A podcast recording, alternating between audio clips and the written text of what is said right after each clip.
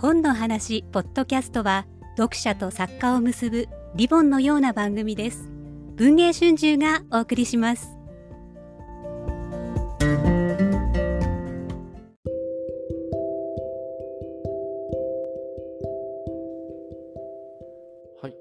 えー文藝春秋翻訳出版部がお送りするポッドキャスト翻訳の部屋、えー今回はですね、えっとウォルター・ウォルター・アイザクソン著。言いにくいですね、えー井口浩二役イーロン・マスク、えーこの世界的な話題作について担当編集の絹川さんに読みどころを聞くという特別編の、えーと多分もう数えて第12回になると思うんですけど、えー聞き手は私文藝春秋翻訳出版部の長島でお送りいたします。よろしくお願いいたします。よろしくお願いします。でこれ今11月の6日？はい。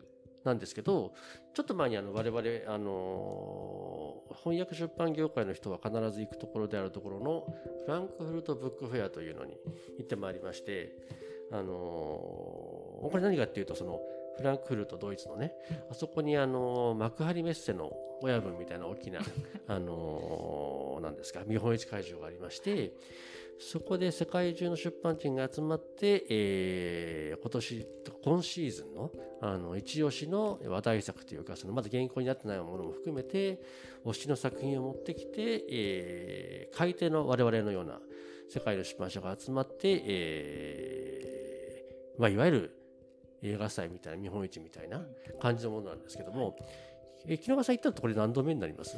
あ、私三度目ですかね。もしかしたら。で、えっと、まあなんだろう、ほぼほぼ我々日本の出版社の人たちっていうのは、そのなんだろう、向こうの人の、え向こうってその、そうそうそう、あの、全著者にエージェントがいるんですよね。うん、そう。あの日本だとその出版社と作家の方とかが直で、あの、話をすることがまあ大体9割なんですけど、向こうの作家等々皆さん、ほぼ例外なく、あの、エージェントがいて、そのエージェントが版権を、あの、なんだろうな、管理してるんで、はい我々はそこに行って、えー話を聞いて、場合によっては日本語の版権を買うとはい。いう感じはい。になっております。でそれに行ってきたんですよね。そうなんですよね。ハートスケジュールでしたね。あの、えー、ことえーとかそのコロナが明けた去年初めてコロナ明けて行った時は、はい。えっ、と、全、えっ、と、まあ、5日間、4日間？はい。で、あの、ミーティングが多分ね、30件あったかどうかはいだったんですけど、うんうん今年にな入ったらもう50件超という、はい。あのまあコロナ明けたコロナ前の中に戻ったのかなという、あの気もするんですけどとにかく大変ではい。我々も手分けして、はい。あのやらないと。駆けずりもありましてね会場から会場へ。30分刻みでミーティングして終わったら移動時間換算されてないから走り回って 次のミーティングに遅刻寸前に滑り込んでみたいな。そもそもこのねお昼ご飯を食べる時間がないね。ないですね。大体15分ぐらいしかない。っうーんていうありさまだったんですけど、あのでまあそのいわゆるブックフェアの会場っていうのはねその、はい。まあ殺風景っていうかいわゆるその見本市の会場なんですけど今回絹川さんがあの僕は別のところであのミーティングしてたんですけど、あのフランクフルトのね中心部のフランクフルタホフというところでミーティングに行かれたんですよね、初めて行きましたね。いや驚きました。あのいわゆる街のど真ん中いわゆる中心街なのかなあそこ。はい。にね、はい。い、わゆるヨーロッパ調のはい壮麗なはい。ホテルが。白いホテルがはい。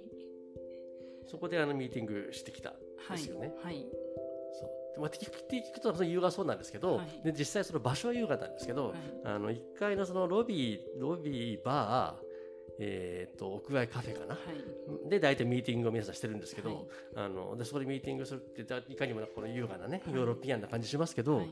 もう人でぎゅうぎゅうですよね。もうなんか芋洗い状態で あのなんかどこに誰がいるのかわかんないみたいな感じでそのマスクさんのこの本のあのエージェントの方と待ち合わせしてたんですけども出会うまでが一苦労みたいいわゆる会場だったらねどのテーブル、例えば A の1番に誰がいるとか分かるんですけど、はい。はいあそこ本当分かんないですよね。そうなんですよね。すごい不思議なシステムというか、まあ、伝統なこれも一つの伝統なのかなって思うんですけど。僕も一件あったんですけど、あのフランクフルトホフではい。夕方かなんかに、はい。で分かんなくてもう人だらけで見えないし、うんでしょうがないんで知り合いのあのエージェントがいたんで捕まえて、はい。すいませんグリーンヒートンっていうところなんですけどグリーンヒートンの人どこにいますかねって言ってすごい奥の方のまたあんまり人のいないカフェの方にいらっしゃったんでようやくできたんですけど、うん。まあ、そういうところでその我々はその向こうの版権担当者はい。と会ってその、えー本の話を聞いたり、まあ、も場合によっては何かしらの交渉とかもするわけですけど、はい。今回ねあの CAA っていうその CAA って言っても分かんないですよね。あのイーロン・マスクを出したウォルター・アイザクソンさんのはい。あのエージェントである CIA, CAA と木下さんミーティングして、はい。なんか一件まとままとめてきたんですねあ話をね。すいませんおかげさまであの、えー、と電子書籍の上下の合本をあイーロン・マスクの。そうなんです。なんといあの一気に読めるっていう形式で日本でも出しましょうっていうことになりまして先日無事発売されました。よかったな。もうリリースされてるんですね。そうですね。ebook で読めますのでぜひぜひそうあのねあの向こうでは当然このイーロン・マスクも、えっと、一貫本でねはい。出てるんですけど、はい。日本語はどうしても傘が増え翻訳すると日本語だおよそ英語から日本語にすると1.5倍になると言われてるんですけど、はい。なんでそのさすがにあの上下巻ですら結構厚い本なんで、紙の本で一巻本はちょっときついなと。うんうんいうんであのそれに合わせて電子もあの2巻本というかそもそも契約が2巻本で出すっていうことになってたんあですよね。そうですね。最初のからはい。なんでそれとはいえ電子は全然そういうなんだろうな厚さに拘束されないメディアなんで。そうそうそうですよね。便利ですよね。なんでそのあの一気に読みたいという方は合本が出てますんでね、うんうん。読んでいただきたいんですけど、あのその、まあ、ブックフェアなんかも、えっと、当然世界中からあのそれこそなんですか来たことはない見たことないんですが北朝鮮のブースもあったはずなんであ世界中から来てるんですよ。ー。うんうん。であのそれこそあのちょうど直前にねガザの方でイスラエルとはい。あのハマスの衝突が起きありましたね。たんでうんうん。あの結構厳戒態勢で限したよね界体制でしたね。なんかおまわりさんが結構たくさんいた。は気がします。い。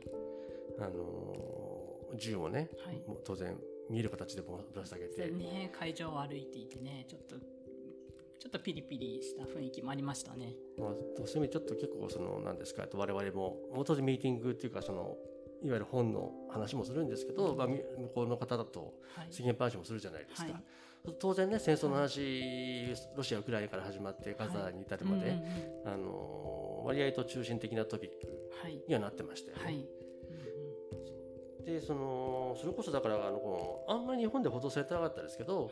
えっと、ウクライナとロシアの戦争でそれこそようやくここで話がついに枕を終えて本題に入るんですけど あのイーロン・マスクが、はい。あの結構なんと重要な役割を果たしてたそうなんですよね。結構あの行方を実はマスクが握っていた状態も実はあったっていうことを戦争の行方をそうなんです。この本の中で明かされているんですけれどもあのスターリンクですよね。あのなんですかそのいわゆる通信によるなんだろうな、あごめんなさい衛星による通信ネットワークだと思えばいいそうですか？です。はい。それをマスクが展開していて、えーでまあその通信手段っていうのはもう今現代の戦争においてはすごい重要で、えーとまあ、あのウクライナがその、えー戦争初期に、まあ、ロシアにその通信手段を切られてしまったのでマスクにスターリンクを使わせてくださいって助けを求めに来ましたっていうところから、はい、このウクライナの、はい、説明始まりますね。そうするとなんつうんだろうなあのまあ、ロシアとウクライナの戦争の当初はねなかなかウクライナ苦戦するんじゃないかと言われてましたけどそうそうそうはいそこがなんだろう結構確認というかそうなんです、ね、むしろねあの最初の1週間これ持ちこたえたのって実はスターリンクをあのマスクが提供したからなんじゃないかって言われてますね。この提供っていうのはなんだろう、えっ、と何かしらなんだろうな通信機器みたいのをそうそうそうなんかだ渡すってそうそうそうなんかステーションとかアンテナをこうウクライナにこう、まあ、ほぼ無償で運び込んであげて、で切られてしまったロシアによって切られてしまった通信を復活させてそれによってまあいろいろあのえっ、とあの軍事機器動かせたりとか、まあ、インテリジェンス活動とかそういうのも全部できるようになって。あのそれ本当テクノロジーが今ってね戦況を左右実はする。もちろん兵兵士の士気とかも大事だけれども、うんうんうん。実はテクノロジーがすごい重要な役割を果たしてますみたいなことですよね。だからそこなんだろうな。あの当然ねいわゆるなんだろうな。物理的な国力で言ったらロシアの圧倒的うんに強いそうそうわけじゃないですか。ね。だから最初はねロシア勝つんじゃないかってみんな言ってたけど、なぜウクライナがあれだけ持ちこたえたかっていう鍵にはマスクがありそう、うんあそうそうそれでなんでマスクがそれに応じたかっていうとやっぱアイザックソンさんが言ってるのははいはい。あのえっ、とスーパーヒーローに憧れるマスクが、ああなるほどはいはいはい。でウクライナ政府に要請を受けてうんうん。やりましょうみたいな、あのーっていうことが書かれてますね。